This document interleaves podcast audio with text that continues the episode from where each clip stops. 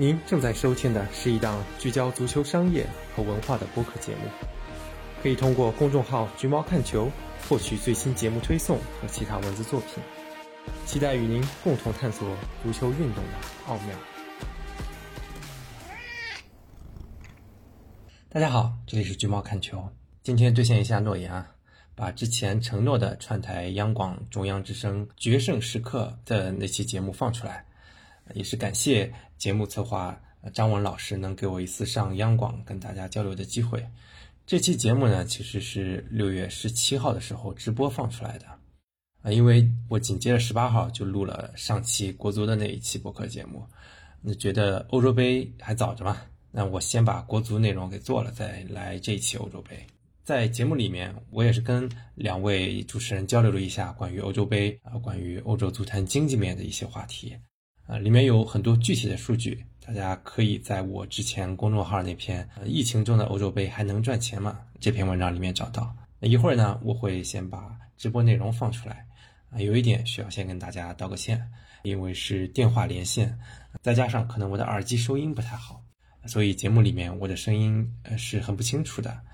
我这也没有什么特别的技术能够改善这个问题，所以大家就凑合着听吧。然后访谈过后，我还会补充一些个人的观点，所以大家别光听完直播就跑了，后面还会有精彩内容。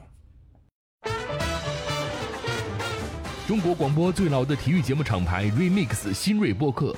大众或小众，足球与社会，中年男子还是女性视角，以欧洲杯为名聊气象万千的体育世界微缩景观，欢迎来到欧洲杯串台行动。从六月十二号开始到七月十二号，决胜时刻会和多家体育播客联合推出特别节目《欧洲杯串台行动》。用一个月的时间来看看咱们能串出、能碰撞出什么样新的火花。今晚的欧洲杯串台行动要和决胜时刻联动的是“橘猫看球”啊，这个名字也很有个性。“橘猫看球”呢是一档聚焦足球商业世界的体育播客，从商业和文化角度来讲述关于足球不为人知的另外一面。今日串台“橘猫看球”。今日串台，橘猫看球。那么每期我们的串台行动呢，在直播间也会请到一到两位的串台嘉宾。今天在直播间坐镇的串台专家，也是我们本期节目的策划，也是我们系列串台行动的总策划，此刻就在我的身边就坐。欢迎张文，听众朋友晚上好。哎，同时我们也要电话连线，请进橘猫看球的主播，欢迎天乐。欢迎天乐。哎，张文好，方亮好，很高兴来到决胜时刻节目，我是研究足球财经和文化的橘猫天乐。你看。这个人家研究商业的，一上来这个言简意赅的打招呼，透着温暖，同时又透着那份理性和从容，对吧？但是我特别想好奇一点啊，因为就是上节目之前，我和张文还在聊讲商业、讲经济的，当然跟足球有关的这么一档播客，为啥起个“橘猫”这个这个名呢？因为我印象当中，橘猫的形象就是加菲猫那个形象，对吧？我不知道您养不养猫哈？我们经常说一句话，说十个橘猫九个胖，还有一个特别胖，就是那是一个很活泼、很憨态可掬的形象，好像和。经济和数字有很大的反差呀！哎，您说对了，哎，我还真的家里养了一只大橘猫，我起名也还真的是因为这个作为灵感的。哦，那在养猫的过程当中，是不是也算过总账？比如说一年给它的猫粮啊，各方面的花费，是不是也用您的那个理性思维的视角、经济的角度来透视过，在宠物世界里怎么样是最划算，怎么样最经济实惠？产出合不合理？哎呦喂，这个我还真的有点惭愧，仿佛在这件事上我还是比较情感为主导的。还真没算过这个这笔账。我觉得可能看体育、看足球，大家也很难把账算清。但是好像您一直在致力于做这件事情。对，因为我觉得能够把这个财经也顺带把文化一起普及一下，可能对咱们中国人对足球的这种产业的认识是有很大帮助的吧。我也算尽自己一份绵薄之力吧。所以也希望就是一方面您家的宠物活泼健康的成长，另外一方面您的这个橘猫看球给大家带来的感受。也像我们对橘猫的那个印象一样，永远是内容丰满的，同时是生动灵动的。那今天既然是要讲到跟足球经济、跟这个欧洲杯商业有关的话题，不知道张文今天我们会重点会聊哪些方面呢？嗯，其实这两天看球的人一定会发现了，如果我们走进欧洲杯的场地，你会发现有一些场地格外热闹，比如说在匈牙利的普斯卡什体育场，几乎是百分之百坐满了。那在另外一方面呢，你会看到像安联球场，它的上限仅仅为百分之二十五。那么，其实我想跟大家聊的第一个话题就是，欧足联要求必须得有观众进场，但是呢，每个国家的防疫政策都有不同，甚至有一些国家因为没有办法去响应如此强硬的要求。决定那我们这个城市先不办了吧，也有这样的选择。那么橘猫从你的角度来讲，你觉得，嗯，这种强硬的要求是不是完全出于经济角度考量，或者我们说欧足联掉钱眼里了，非得让大家进来看 球他才满意？嗯啊，首先呢，肯定还是经济因素考量为主。虽然现在票务收入对欧洲杯的重要性比以前已经是下降很多了，现在也就占收入百分之十上下。但它依然还是最重要的收入来源之一嘛。二零一六年欧洲杯票务收入是高达二点七亿欧元，这还是很大的一个数。那我们可以看到，本届欧洲杯十一座球场，除了布达佩斯的普斯卡什竞技场，因为当地居民的接种比较良好，政府大力支持，能够争取到百分之百的容量。那其他的容量开放占比都是在二十五到五十之间。那包括都柏林您提到的，还有毕尔巴鄂圣马梅斯球场，都是因为防疫政策没有达到欧足联最低要求，那不得不移师到其他城市。那即使欧足联要求这么严格呢，我们还是可以通过前面容量的介绍，大体感受出来，那本届欧洲杯票务收入可能至少得减半儿，那就意味着至少得有一个多亿欧元的损失，这其实呃已经很大的一个损失了。嗯，那抛开经济方面考虑的话，欧洲杯作为疫情以来第一个大量开放球迷入场的国际大型足球赛事，也有着一些象征着足坛重启的象征意义吧。而且观众入场对于整个赛事给到观众的观感也是非常重要的，对于这个转播权的售卖也是会有很大的帮助。大家也都知道，如果没有现场气氛的烘托，可能转播的效果也会是大打折扣。嗯。刚才其实刚才橘猫提到一个挺重要的数字，就是至少它在门票上面的收入要减少一亿。而据我所知，单单赛事推迟这一年造成的，嗯，损失大概也有三亿多欧元。那可能大家现在就会有一个想法哦，难道欧洲杯会不赚钱吗？我觉得这个好像不太可能。另外，据我所知，球迷跨境看球的难度确实是在升级。过去呢是那种流窜式的看球，就是到哪个国家，我可能是所有的球迷跟着国家队一起在欧洲的各个。城市进行飞行。那么现在来看，这种呃所谓流窜式的看球方式或者跨境的看球方式，是不是受到了影响？那这个对营收的影响是一方面。另外，球票是不是也更难买了呢？哎，没错。虽然咱们刚提了匈牙利这股清流嘛，他们给跨境球迷可能提供了很多便利的入境政策，但总体而言，球迷流动性肯定是会大打折扣的。那当然，本届欧洲杯有一点好处是，大部分。主办城市都是本国球队的主场，嗯，那所以至少绝大部分主办城市的人气还是不用担心的。那关于球票，那最近也是有报道在说，正当啊这球迷都在为有限的球票争得不可开交的时候，欧足联那边还有一些盈余的招待票。那我们可以看到，很多赞助厂商甚至还在免费送票，就让可能这些接受退票的球迷有点心理不平衡。那毕竟很多球迷都一直祖传在支持自己的国家队，可能因为票数有限，不得不终止这个习惯了。那可能我从我角度来看的话，这也是代表了本届欧洲杯票务工作的一个趋势，因为毕竟开放的容量是有限的。那欧洲杯想要想办法提高每张票的价格，才能把这个账划得来。那它的手段包括支付巨额赞助商的，给他们提供这些嗯赞助商球票。也包括加大贵宾包厢的销售力度。我们现在还可以在代理商网站上看到一些高价位的套票，呃，价格甚至是上万欧，可能这也是一种无可奈何的一个办法吧。嗯，对我这两天看了一篇文章，呃，他这篇文章的标题就叫做《富人们的欧洲杯》。看完之后，确实给我一个很大的震撼，因为就在大家不断的去收到你的邮箱，因为很多人都买票了嘛，就会收到哦，不好意思，因为这个看台开放的限制那，你的这张球票被退票了。那肯定对于球迷来说，等待了超过五年的时间，是非常希望能够在现场看球的。与此同时，这些球迷的邮箱还会收到不同的赞助商所发来的一些。些广告，这个广告会告诉你，哎，我们好像这边还有球票，如果你参与我们的抽奖，有可能能够在欧洲杯现场看到这些招待票这么多，的确让球迷非常寒心。另外就是给大家举一些例子啊，像六月十三号在温布利球场他打的大家最关心的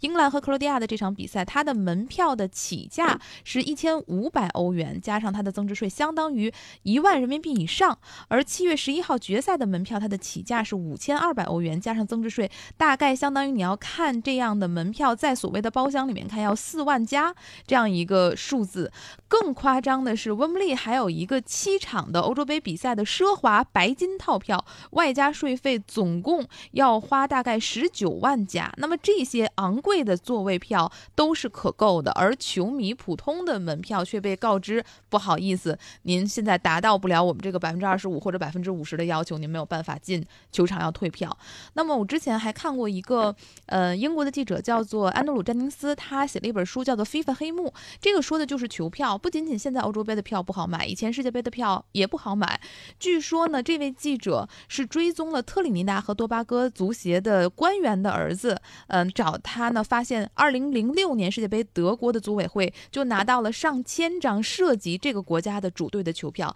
这位同志是转手啊，四倍的价格就卖出去了。这种囤积积奇，包括现在欧洲杯的球票这么不好买，呃，我相信可能又会有类似的情况发生。方亮，你怎么看这个话题啊？卖票难。其实刚才你们在聊的时候，我其实一直在想一个事儿啊，就是你刚才说的这个卖票，一方面难买票，应该准确的这么讲；另外一方面，好像票囤积在某些人的手里，嗯，这样的一种差额，就让我想到另外一个话题，就是这一段时间很多朋友在熬夜的时候会抱怨，抱怨什么呢？就是，哎，好像强队和强队之间的这个更值得看一点，就像。你说如果去现场的话，更值得花一笔不菲的资金去买那张门票，但是好像有一些不是传统强队的比赛也不是那么精彩的，大家就在说，干嘛要扩军那么多，对吧？就这就牵扯到今天特别想请天乐来聊一聊，就是这种扩军的背后，它肯定是有经济利益的驱动，但是在疫情之下，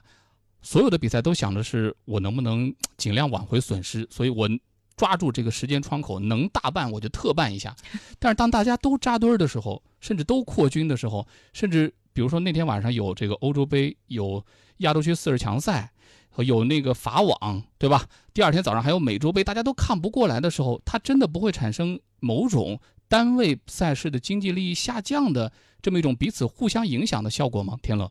哎，我想这个也是各个体育项目之间也是没办法的吧，毕竟好不容易体育运动能够赛事重启了，那肯定是要尽可能的。去让自己获得更高的曝光量吧。嗯，其实这两天说到这个曝光量，我个人想到的最有意思的话题，应该是 C 罗他在开发布会的时候，把某赞助商品牌的可乐拿走了之后换成水的新闻。嗯，其实这就和赞助商密切相关了。据你观察，在这样一届在全欧举行的欧洲杯，同时因为疫情又延迟了一年，那么赞助商是不是对于欧洲杯的投入在下降，或者说这有什么新的趋势吗？同时，他们是不是更加注意自己的权益？意有没有被很好的展现？嗯，目前看的话，我个人会感觉说，本届欧洲杯的转播和赞助收入的情况可能不会太悲观。嗯啊，为什么这么说呢？虽然说具体的数字肯定是要到赛事后公布报告了才能看到，但我们现在可以从很多侧面定性的对本届欧洲杯的招商工作进行一些判断。就从赞助上来看，那本届欧洲杯公布了十二家主赞助商，他们都有一个共同的特点，就是很新。啊，只有海信和可口可乐是上一届的老赞助商，这个可口可乐还受到 C 罗发布会上是一顿嫌弃。而在那个其他十个赞助商里面，有包括支付宝，包括宾客，就是 Booking 那个国外住宿呃预订网站，包括抖音海外版 TikTok 外卖平台 Takeaway 点 com，这些都是新的互联网品牌。那么我们从主赞助商平均年龄角度来看，二零一六年欧洲杯主赞助商是平均八十四岁，那本届呢只有四十四岁。那甚至在上届欧洲杯的时候，TikTok 还没有上线呢。所以说，这些新势力代表了一股很强劲的力量，它瞄准的是更年轻的一代受众，而且他们在经济上也是处于正盛的一个势头，所以可能给到的赞助费也是比较有优势的。那无独有偶，在转播权的时候买上，欧足联也是在与时俱进。那他们在德国区跟德国公共电视台和德国电视二台签的1.5亿欧元的转播合同里面，全部是包括线上直播权益的。包括在英国跟 BBC、ITV 签的1.4亿英镑的合同也是这个模式，所以总体看下来，我的观感是，欧洲杯的招商工作还没有受到太多疫情的负面的影响。我这还有另一个侧面可以印证这个观点，就是说，在欧洲杯本届公布的分配给各家足协的球队的奖金分配方案里面，各个参赛球队可以获得九百二十五万欧元的基础奖金，冠军球队最高可以获得三千四百万奖金。那这个数字在上一届分别是八百万和两千五百五十万，也就是说，本届这些奖金分配比上一届欧洲杯是略有提升的。所以可以看出来，虽然票务收入受到很大影响，那你呃肯定是其他两块收入至少不至于下滑太大，它才能够支撑他们做出这样的分配方案。嗯，你刚才说的有关于这个投入产出，包括这个财务收入的方案，其实让我想到一个问题，就是给人感觉，或者是说我个人的一个我不知道算不算偏见吧，就是这种足球的洲际赛事，包括国际性的赛事，好像呃能够。达到的投入产出比奥运会更划算，这个会是我的一个偏见吗？因为从我的观察来看，我们看一届世界杯，比如说我们管它叫做巴西世界杯，但是我们说奥运会呢叫做里约奥运会，可能奥运会只能汇集到一个城市和它周边的一个辐射的效应，而对于一届世界杯或者欧洲杯来说呢，是这个国家的很多城市都可以参与到这个赛事的所谓的这个经济收益里面，同时呢，可能对于这个投入产出的角度，你要投入嘛，新建的球场对于欧洲杯这样的赛事来讲，好像也没有那么多，大家都使用已经建成的球场，最多呢是翻新一下。那是不是呃，从投入产出的角度来讲，欧洲杯是一个稳赚不赔的生意呢？或者说更直白的讲，就是足球比办一届综合性的体育盛会更划算。嗯，对，您说的非常正确。因为在欧洲，足球的基础设施已经是相对比较成熟了，它可能不会像奥运会那样大兴土木，所以它相应的付出这种基建的成本不会很高，还是比较划算的。那我们也可以从欧足联每年的这个财务报告里面看到一些数字，包括二零一六年欧洲杯，他们是盈余了，最后有八点四五亿欧元，这其实是个很大的数字。那首先，欧足联他自己既然是盈余的，那么他肯定也要保证这些主办城市也是盈余的，这样以后才会有人来主动举办这个欧洲杯。所以从这个角度来看，它还真的是稳赚不赔。嗯。看来我们今天聊了这么多，最起码可以得到一个阶段性的结论了，就是根据橘猫的这边的研究，虽然有疫情的影响，方方面面好像看上去损失不小，但聚集到欧洲杯这样一个皇冠上的明珠，这么一个头部赛事来讲，这一届肯定还是赚钱的，对吧？对，因为欧足联它的赛事成本每届只占收入的百分之二十至三十五之间，剩下超过百分之六十的收入其实是由他们来决定分配给各家球队，包括。补偿给各家俱乐部征用球员的，所以他们处在一个可进可退的状态，真的可以说是稳赚不赔了。嗯，哇，这个成本只有百分之二十五到三十，这毛利这么高，这得这得，如果我们横向比较一下，比如说在纳斯达克或者在哪儿上市的企业，这得什么样的行业才能跟它相提并论啊？是吧？对，可惜它是一个非盈利的机构，盈余都得捐献给欧洲足球的公益项目，所以啊。那其实说到这个，我会再想到一个问题啊，就是你说，呃，这个欧洲的足球，特别是欧洲足球上面的皇冠，是一个稳赚不赔的生意。但与此同时呢，欧足联似乎还要想要挣更多的钱。我从什么地方看到的呢？就是，呃，事实上，欧洲杯这个赛事在不断的扩军。在比如二三十年前，这个赛事还是只有四支球队参加，现在已经有二十四支球队参加了。那么这已经是二十四支球队参加的，应该是第二届的欧洲杯。但是确实，当这个不断扩军的时候，你会觉得某一些小组赛会变得有一些奇怪。当然，从欧足联的角度上来讲呢，他肯定会说，我们是希望让这个大家庭里面更多的球队能够来感受这样的大赛气氛，能够让足球传到全欧。但事实上呢，也是一个更好的挣钱的方案。据我所知，法国欧洲杯它的收益比前一届就提升了百分之四十。那么，嗯，扩军真的就是为了经济账上的成功吗？或者它有多成功呢？呃，首先不可否认。经济上绝对是第一考量因素，因为在二零一二和二零一八年欧洲杯进行收入比对的时候，我们可以看到他们是基本在十三亿这个平台上是持平的，可以看到一个增长乏力的趋势。那扩军之后呢，参赛球队从十六支扩到二十四支，这是增长了一半，百分之五十。比赛数量从三十一场增加到五十一场，是增长了百分之六十五。那收入显而易见是肯定会增长的嘛。甚至可以说，考虑到赛事规模的增长幅度，二零一六年欧洲杯收入只涨百分之三十八，不到百分之四十，那它还是有更大的提升空间的。那其实它还有其他方面的好处啦。我们也都知道，欧足联长久以来的政策都是有点扶持这些中小足球国家的，因为这些国家的足协是历任欧足联领导人的票仓，通过扩军可以让尽可能多的国家参与进来。在政治上对欧足联也是有利的一件事。那对球迷而言的话，两年能够看到一次规模相当的大型足球赛事，看你怎么想吧。如果我们单纯从比赛数量来看的话，应该也算是一件好事吧。嗯，但是这个不会迎来就是未来一个增长的，比如说那个曲线的拐点嘛？比如说我们经常讲的，比如说现在已经在讨论世界杯要不要两年办一次了，对吧？我们也知道下一届世界杯要改成四十八支球队了，呃，所以很多朋友都在讲，就是是不是当大家都在扩军，当大家都在寻求曝光率，都开始跟赞助商要更高的价码的时候，整体作为体育赛事整体的这些头部赛事来讲。整体要价的这个腰杆或者资本，其实是不是会相应的会削弱呢？对，您的这个感觉是呃正确的。我刚刚也提到了，就咱们拿欧洲杯来比较的话，它的赛事增长幅度其实都是超过一半的，超过百分之五十的。但二零一六年欧洲杯我们可以看到，它收入增长速度却没有跟上。也就是说，其实。在目前这个节点，咱们再通过增加赛事规模程度去增长收入，它这个边际效应已经开始下降。嗯嗯，对，所以弗洛伦蒂诺现在他还想了一个其他的招，说能不能让一场足球比赛的时间变得更短？他想通过这样的方式来个提高足球比赛的对。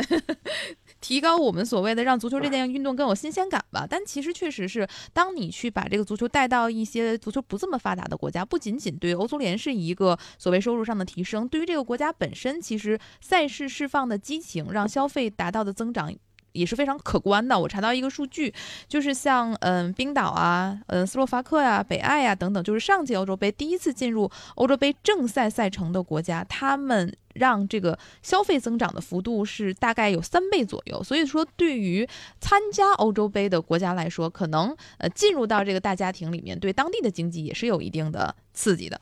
嗯，最后呢，其实就说到这个曲线了。刚才你说曲线的时候，就有聊到说不是一直在增长，我们现在已经遇到了瓶颈。但事实上，在过去这一年半载，世界足坛包括体育产业所面对的，不仅仅是所谓的瓶颈了，是一个断崖式的下跌。那么很多人都寄希望于疫情造成的体育产业，包括足球产产业的这样一个窘境，能够通过欧洲杯把它作为一个翘板去转危为安。你觉得这是可能的吗？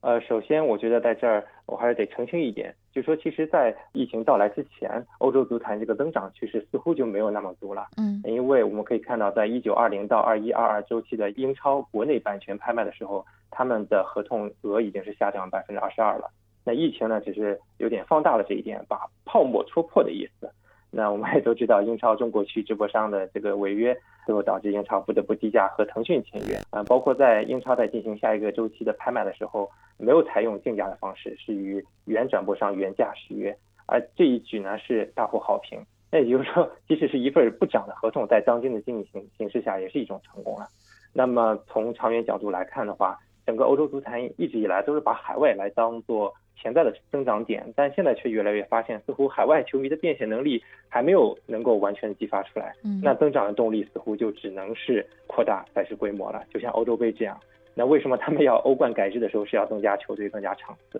但个人我觉得，这个蛋糕可能没法通过内生方式继续做大，那只能去通过增加规模的方式来做大。嗯，我们肯定会看到一个大幅度的呃回升吧。嗯，但我可能觉得欧洲杯这样一件事情是在精神上的一个意义可能会大于经济上的。对，我觉得也是，就是当你看到这个体育场坐满人的时候，你会有一个感觉，就是哦，我的生活回归正常了，我又有球可以看了，大家又可以为某一件事情而欢呼，或者形成一个共同体，这样令人激动的时刻了。一个假设就是到那个时候，温布利就可以坐满，英格兰进入决赛，我相信欧足联一定非常愿意看到这样的事实。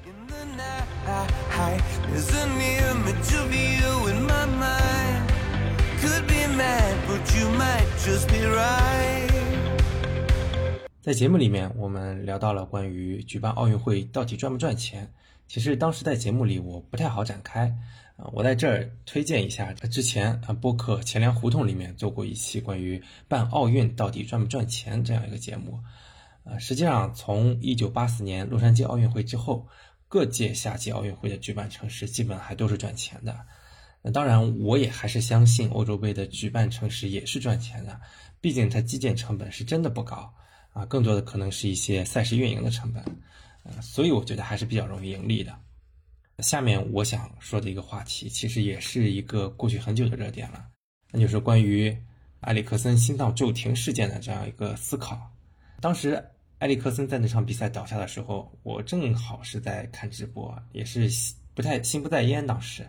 当我看到开始有队医给他做心肺复苏的时候，我整个人都吓得吓懵了，直接。随后他被运往医院之后，我当即就有了以下这点这些感想。啊，当然，埃里克森这个问题是什么引起的，目前还没有科学的医学上的判断啊，咱们谁也不知道。但至少可以确定的是，呃，在离开热刺之前，埃里克森的心脏是没有任何问题的。当天晚上我提到的一个看问题的角度就是，会不会是因为球员们太累了？因为我联想到当年维班福。就是零三年去世的那个卡麦隆过脚，他生前最后就曾经跟队友说过啊，他真的很累。当然，这个推测引起了很多人的反对，比如很多人说埃里克森其实在国米出场机会并不算多，而且国米很早就单线作战了，应该不至于太疲劳。这个说法很有道理，呃，但我觉得吧，呃，有道理也不妨碍我的推测是有可能的，因为哪怕你不踢比赛，那这帮欧洲顶级球员。都是几乎从去年复赛到现在一年多没有好好休息过了。那你想，平时训练他也是要项目强度的，不然正式比赛哪来的体能嘛？你得随时为上场把身体调整到最佳状态，这其实也是让人很疲惫的。所以我还是认为不是没有这种可能性。当然，不管起因是什么，我是想引入到接下来这个话题，那就是说球员负荷问题到底是谁的锅？过去这个赛季，我们真的是。那作为球迷，看到太多太多这种不愿意看到的伤病了。那比较厉害的，你比如说利物浦啊，比如说皇马呀，整个一个好好的队都伤到就是踢不了那种局面。原因其实很简单，大家也都知道，比赛太密集了，球员也太累了，而且这种高负荷运转还不是马上就能过去的啊！大家都知道，二二年冬天还有一个临时加塞的世界杯。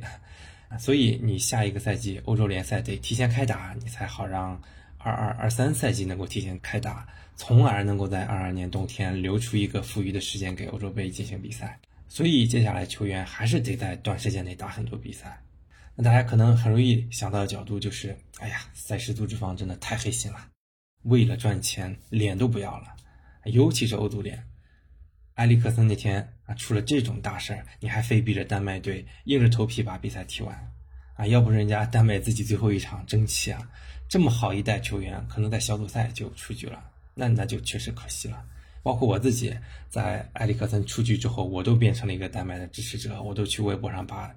他的丹麦的旗子给挂上了。但是这件事，我觉得咱们得平心而论，其实欧足联也是没办法的，因为欧洲杯赛程。排的是满满当当，你延期一场，紧接着就会影响所有的后续的赛程，真的是盖不起。那你想，丹麦那场比赛当天比完其实是最好的。那欧足联其实也给了一个选项，你实在不行，你第二天中午十二点踢，这样也可以不跟第二天三点场那场比赛重合啊，就不至于影响转播上的利益。最后丹麦队是权衡了一下，觉得可能还不如当天踢完呢。因为其实球员在经历高强度的比赛之后，一般当天晚上他有这个身体激素分泌，他是睡不好的。那你当天晚上睡不好，第二天一大早还要起来比赛，那可能还不如当天硬着头皮把比赛踢完呢。所以就很多方面的原因吧，导致最后这么一个大家都不想看到的结果。对啊，咱们可以说赛事组织方都是狠心商贩，但是无论你是英超还是西甲还是德甲、意甲、欧足联。从疫情那个时候就开始啊，他们想想那时候，疫情那么严重，他们还要强行复赛，而且要压榨球员时间，但是他们其实也没有办法。你整个联赛的钱是哪来的呢？不都是这些商业伙伴那边过来的吗？人家给你钱又不是搞公益，人家也是要你踢完比赛，人家才能赚到他们那份钱。就算这样，各大联赛最后都恢复了赛程，一九二零赛季他们也都是赔了一笔钱的。更不用说他们如果直接撂挑子不踢的话，那这赔的钱更多了，可能根本都赔不起。所以你说不踢嘛？法甲和荷甲是典范，因为他们政府不允许，所以那个赛季就腰斩了。但是这是什么后果呢？本来法甲是签了一份非常丰厚的电视转播合同，比上一份合同上涨了百分之五十九，结果因为一九二零赛季腰斩，全部都黄了，导致法甲一下就没主赞助商了。这是谁的错呢？法甲人家是为了响应政府号召。响应政府要求，啊，也是为了人民安全，不得不违约。那谁帮他们买单呢？最后结果是这两个赛季，包括里昂呀等等很多法甲俱乐部真的是山穷水尽，现金流相当困难。那可能又有人要说了，怎么这钱就非赚不可呢？少赚点钱能死人吗？这句话我建议说给那些受害者球员们听听啊。所谓的受害者打个引号，所有的运营实体收入的另一头都挂着支出，因为他收入很高，所以才能支撑很高的支出。比赛不打。钱不赚那也可以啊，你们球员工资是不是也少拿点儿？你们愿意吗？那实际上目前足坛的一个趋势就是，呃，我在访谈里面也讲了，因为变现手段已经没有什么创新余地了，那大家想继续增收，想满足从俱乐部啊到球员到经纪人赚钱的这种物欲，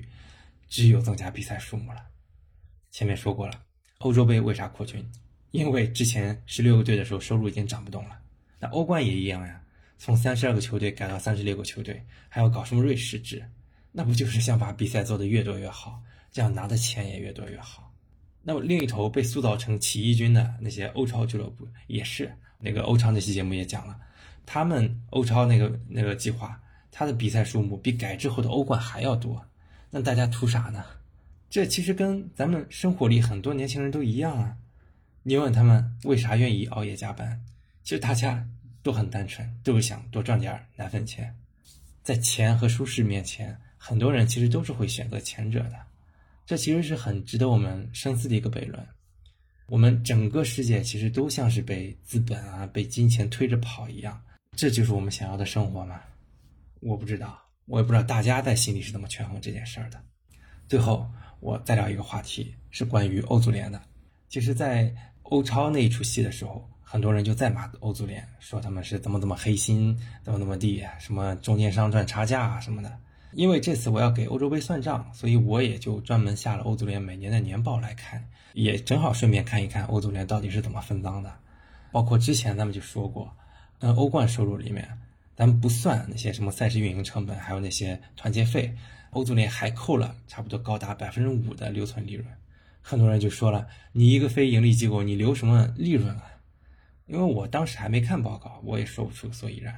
那今天我看完报告了，那我也知道这钱去哪儿了。其实无论是欧冠还是欧洲杯，欧足联都会保留一部分所谓的利润。那这个利润是干嘛的呢？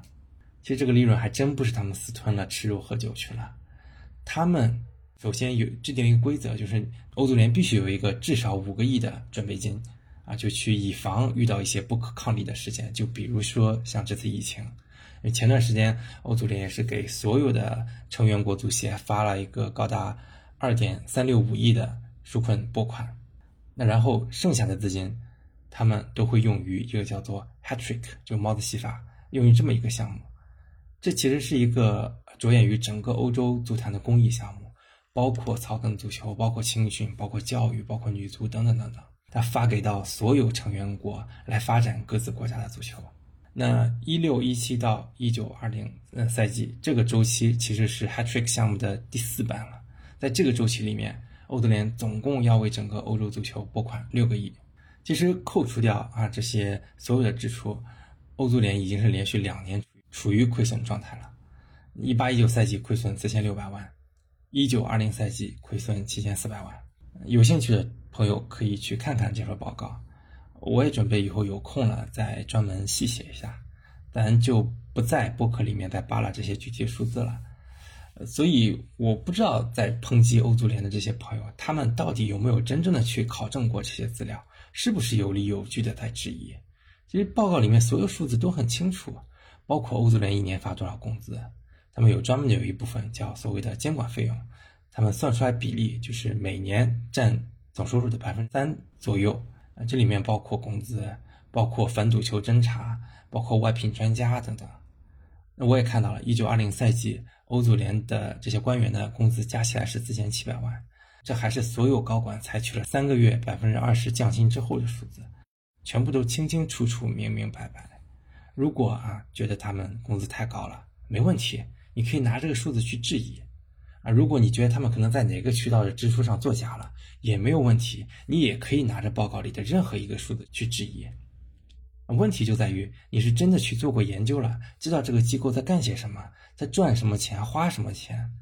而不是说我一股脑的我不管，我不知道，但我就是想质疑。那这种态度是不可取的。我们其实也看到了，在欧足联这么透明的这种信息披露之后，其实真正攻击他们很黑暗的啊，包括欧超俱乐部，他们也没有攻击欧足联，说他们私吞钱啊什么的。因为他们攻击的都是其他方面，比如说从政治上去攻击欧足联无能啊，或者说攻击欧足联去欺压，或者说欧足联垄断等等，反而是对这个大家很容易想到的点是没有人攻击的，因为他太清楚了，你很难达到这个点。那我为什么我态度上一直看起来像是给欧足联洗地这种 立场？其实我觉得它一直不是问题的一个根结。你哪怕换了欧足联，成立了一个欧超委员会。到时候也肯定是一个独立的中介机构来监管，你比如说英超，它也是当年一帮俱乐部独立叛逃出来的，那到最后出来这个英超公司，他做的很多事儿不还是让各家俱乐部恨得牙痒痒吗？所以这个事实的本质咱们得看清楚，不是说这个世界上管事儿的就像政府啊，他就是欺压平民的，我们还是得看他们到底做了些什么事情。啊，有时候吧，我觉得我们所讨论这些事儿，它有的既算不上欺压。而且所谓的对象也不是平民，大家可以想一想，是不是这个道理？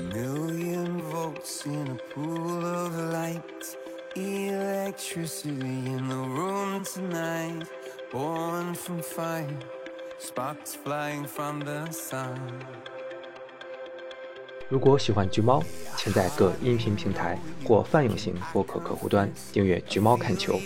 还可以通过关注微信公众号“橘猫看球”阅读更多深度分析，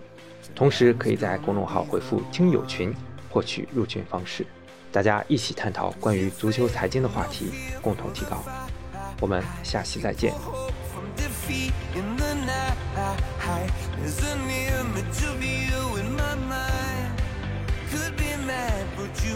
just be right.